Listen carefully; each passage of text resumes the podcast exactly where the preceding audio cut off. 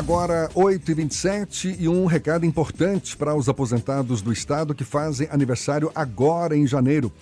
Pois é, esses aposentados têm até o fim do mês, portanto, até sexta-feira, para procurar os centros de atendimento previdenciário e realizar a prova de vida com a atualização dos dados cadastrais, ou seja, mostrar, provar que está vivo. A medida é fundamental para que o servidor inativo continue recebendo regularmente os benefícios. Para orientar os aposentados quanto às mudanças e a esse procedimento que é fundamental para que continuem recebendo os benefícios, a gente recebe conversa agora com a coordenadora de relacionamento com o beneficiário da Superintendência de Previdência do Estado da Bahia, Silvia Roberta do Espírito Santo, nossa convidada aqui no Issa Bahia. Seja bem-vinda. Bom dia, Silvia. Bom dia, Jefferson. Bom dia, ouvinte. Agradeço a oportunidade de estar aqui falando do recadastramento do servidor inativo do Estado da Bahia. Pois é, a convocação dos aposentados neste ano, agora, 2020, está sendo feita de uma, por, por meio de uma nova sistemática, não é Exatamente. isso? Exatamente. Como é que funciona? Na verdade, o recadastramento até 2019 a gente fazia por secretaria.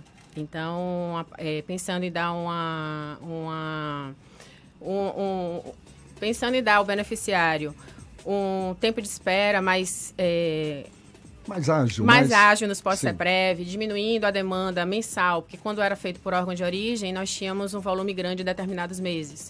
Agora, sendo por data de aniversário, a gente conseguiu fracionar de forma meio que igualitária durante o ano. Então, durante o ano, nós vamos receber cerca de 10 mil a 10.500 beneficiários no mês.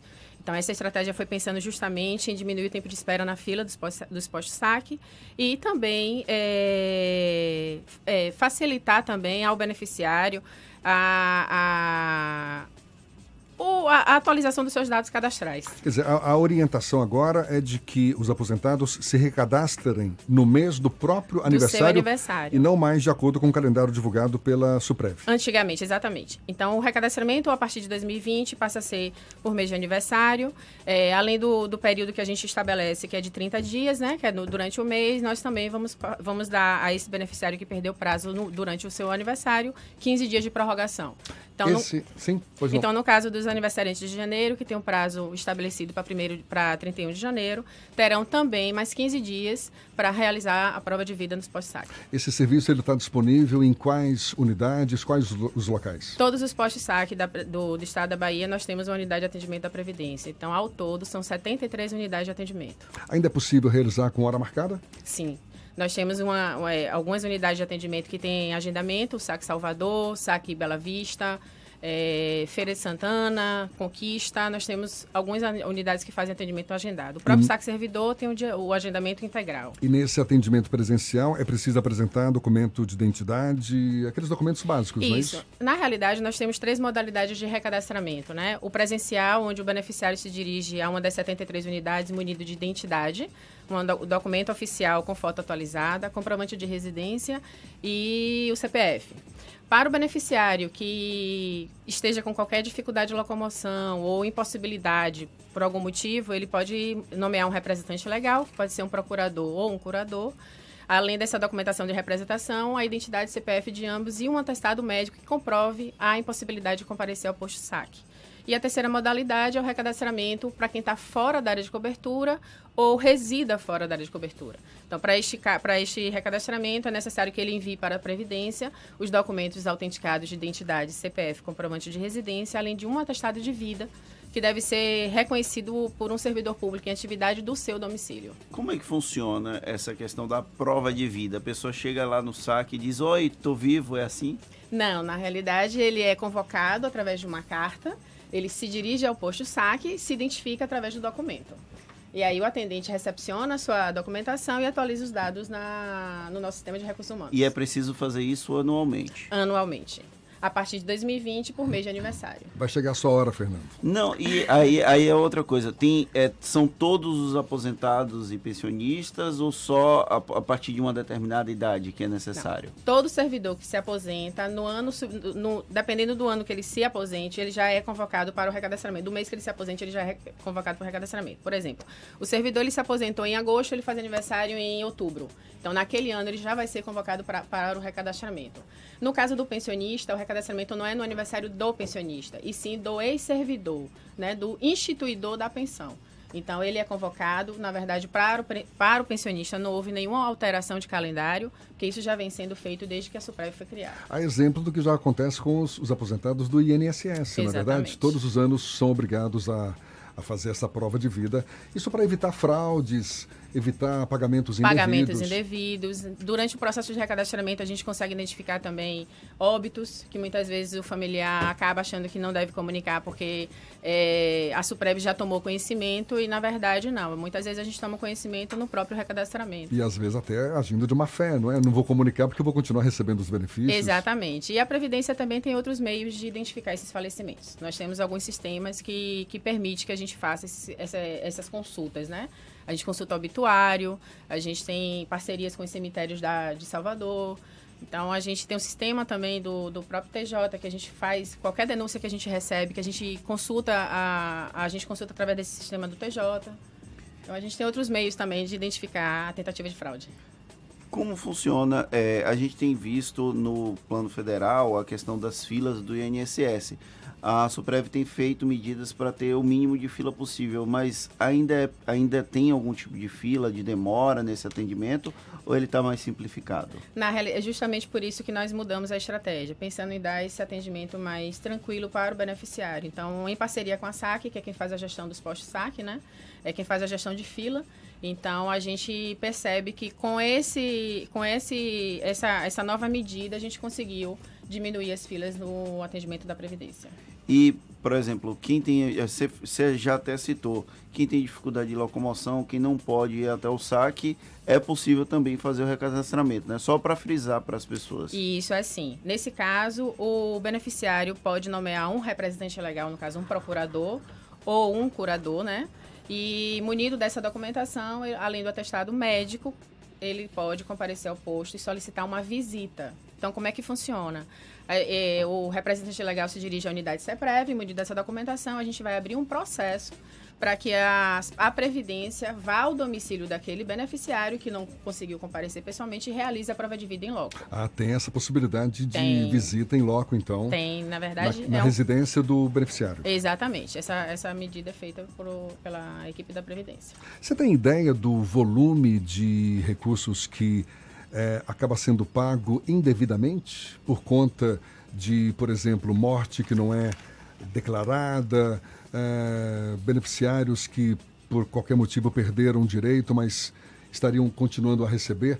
Você tem ideia desse volume? Na verdade, nós temos nas ações de controle esse ano de 2019, nós tivemos uma economia de cerca de 83 milhões com todas as ações de controle. Então, que, quais são essas ações? São os comunicados de falecimentos, são os processos de devolução ao erário, é, são as reavaliações da condição de dependente, então, nós temos algumas ações de controle que nós fazemos dentro na, eh, na, na Previdência, que em 2019 nos deu essa economia de pelo menos 83 milhões. O, a, o CEPREV, ele, por exemplo, ele busca é, a, a recuperação do dinheiro que foi pago indevidamente, imaginando que um beneficiário tenha morrido, mas os familiares não comunicaram essa morte, portanto, o dinheiro continuou pingando lá na conta do falecido.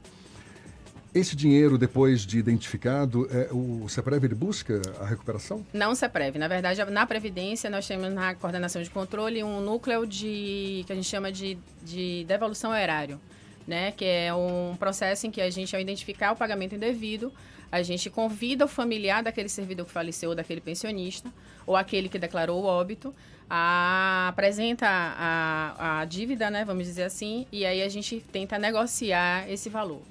Se for, normalmente esse valor ele é negociado e a gente eles pagam por meio de DAI, enfim, mas a gente tenta buscar assim esse recurso de volta. E em último caso, recorre-se à justiça para tentar esse valor de volta. Exatamente. A gente caminha o processo para a Procuradoria Geral e eles dão o tratamento por lá.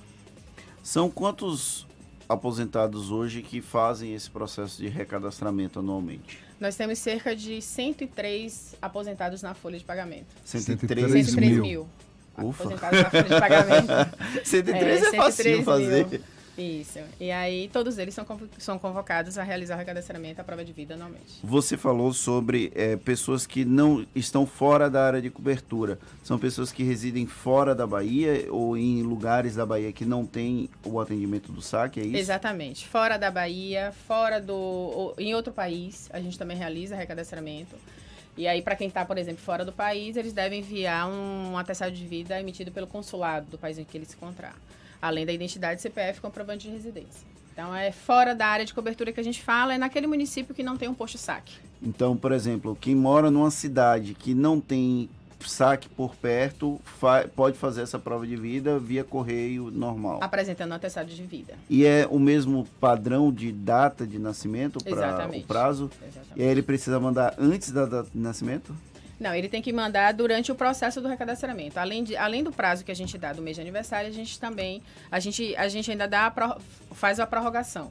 Então, por exemplo, se ele enviou a documentação, o prazo dele é 31 de janeiro, ele enviou a documentação dia 1 de fevereiro, quando a gente recepciona essa documentação na Previdência, vem dependendo da data que ele enviou, se foi dentro do mês de aniversário dele, a gente recadastra. E se não recadastrar, o que é que acontece? Aí o beneficiário tem o pagamento suspenso na folha subsequente. E é possível regularizar depois? Sim. Como funciona o processo de regularização? Bem, o, o aposentado que perdeu o prazo para realizar o recadastramento, ele pode aparecer a qualquer tempo para se recadastrar. Sendo, feito, sendo feita a prova de vida, no mês subsequente o pagamento dele é restabelecido com o retroativo. Então, ele não fica sem receber aquele determinado salário. Ele recebe retroativo os dois meses ou três. O tempo que ele ficar sem o pagamento, quando ele retornar para a folha, ele recebe todo o retroativo. Ele não recebe naquele mês em que ele foi suspenso. Mas assim que ele faz a prova de vida, ele tem o benefício restabelecido. A gente está conversando aqui com a Silvia Roberta do Espírito Santo, que é coordenadora de relacionamento com o beneficiário da Superintendência de Previdência do Estado da Bahia. Silvia, quais são os canais de comunicação que o beneficiário tem para tirar dúvidas, enfim, para agendar esse, esse atendimento presencial? Bem, além das 73 unidades de atendimento nos postos saque, eles têm a central de atendimento da Previdência, né? Que é, os, é, eles podem ligar através do 0800 071 5353 ou 4020 5353. Vamos repetir? 0800 071 5353 ou 4020 5353. Certo. Ou através do site www.portaldoservidor.ba.gov.br no link da Previdência. Tem todas as informações relacionadas ao recadastramento. Maravilha. Então está dado o recado. A partir desse ano, esse recadastramento, essa, essa prova de vida para os aposentados do Estado deve ser feita no mesmo mês em que esse beneficiário faz o aniversário. Exatamente. Ele faz o recadastramento no mês do seu aniversário. Para não perder o benefício, está dado o recado. Muito obrigado mais uma vez a Silvia Roberta coordenadora de relacionamento com o beneficiário da Superintendência de Previdência do Estado da Bahia, conversando conosco aqui no Isso é Bahia. Muito obrigado e um bom dia para você. Obrigada, Jefferson. Obrigada, Fernando. A oportunidade de falar aqui da Previdência. Agora, 8h40 na tarde FM.